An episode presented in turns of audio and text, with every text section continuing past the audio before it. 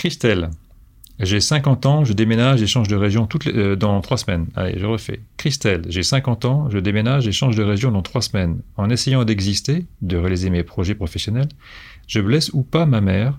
Dans tous les cas, je culpabilise, l'impression de la trahir, de l'abandonner, peur de l'oublier et d'être moi. Je cogite fort à ça. Il me manque une compréhension sur ce que je vis avec elle. C'est d'autant plus curieux que notre relation a toujours été difficile. Oui.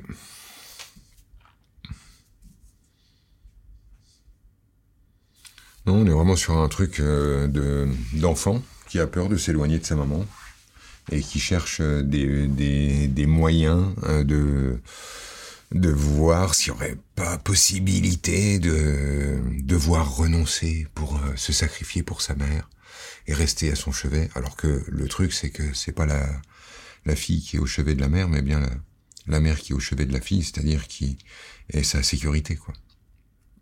D'ailleurs, je pense, si tu veux, Christelle, que les embrouilles que tu as avec ta mère sont liées à ça. C'est-à-dire que tu lui demandes, au fond, de te sécuriser. Tant qu'elle est là, tout va bien. Mais du coup, tu dois la trouver euh, envahissante, euh, euh, débordante ou étouffante ou ce genre de truc. D'où les, d'où les conflits, comme si elle se mêlait trop de ta vie, alors que je crois que l'idée, c'est c'est pas tant une histoire entre ta mère et toi, c'est une histoire entre toi et toi et, la peur que tu as de transgresser euh, ta trouille. La trouille de t'éloigner de la maison.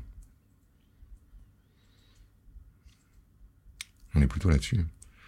C'est qu'est-ce qui va m'arriver si maman n'est pas là pour me protéger? On est plutôt là-dessus. Et non pas euh, qu'est-ce qui va arriver à ma mère?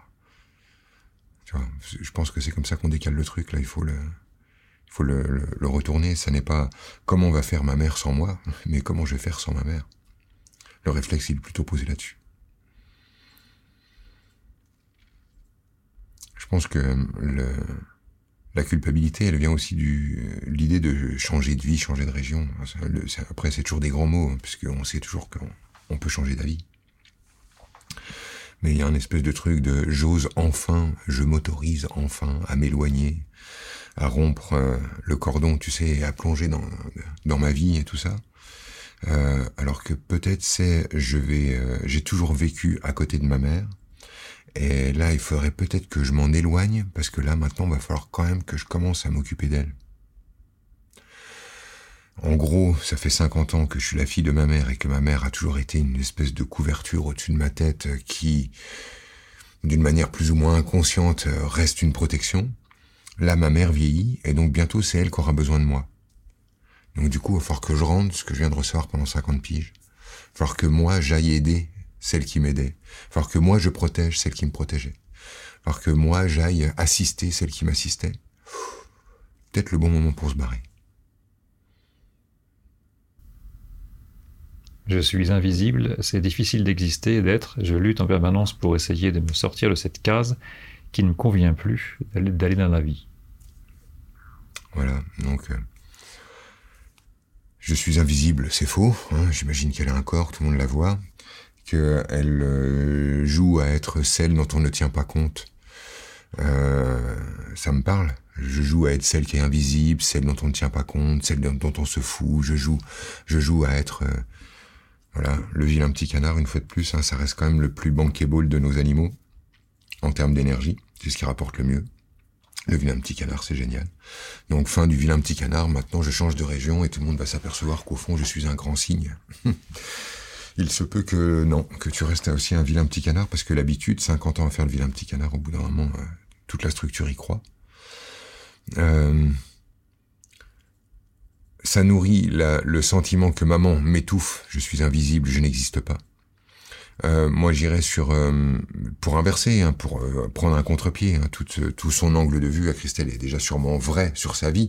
Moi, je vais chercher un autre angle qui éclaire ça depuis un contre-pied, quoi, une autre façon de comprendre la scène. Et mon autre façon de comprendre la scène n'est pas prononcée pour annuler son angle de vue.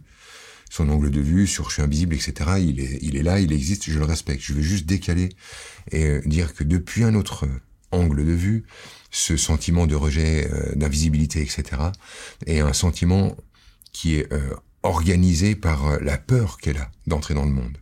En fait, c'est le moyen par lequel elle a retardé et réussi à ne pas entrer dans le monde.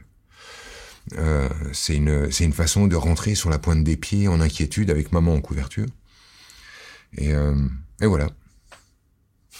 C'est tout en fait. Hein, ce qui est, ce qui est à voir là-dedans, c'est que je suis pas invisible aux yeux du monde. C'est, je cherche à être invisible aux yeux du monde. C'est pas euh, on, on m'étouffe et on m'écrase, mais je me sens en sécurité que sous le duvet de maman. Euh, c'est pas oh mon Dieu je m'en vais la pauvre je l'abandonne mais c'est oh je m'en vais euh, parce que sinon soit je vais devoir m'en occuper euh,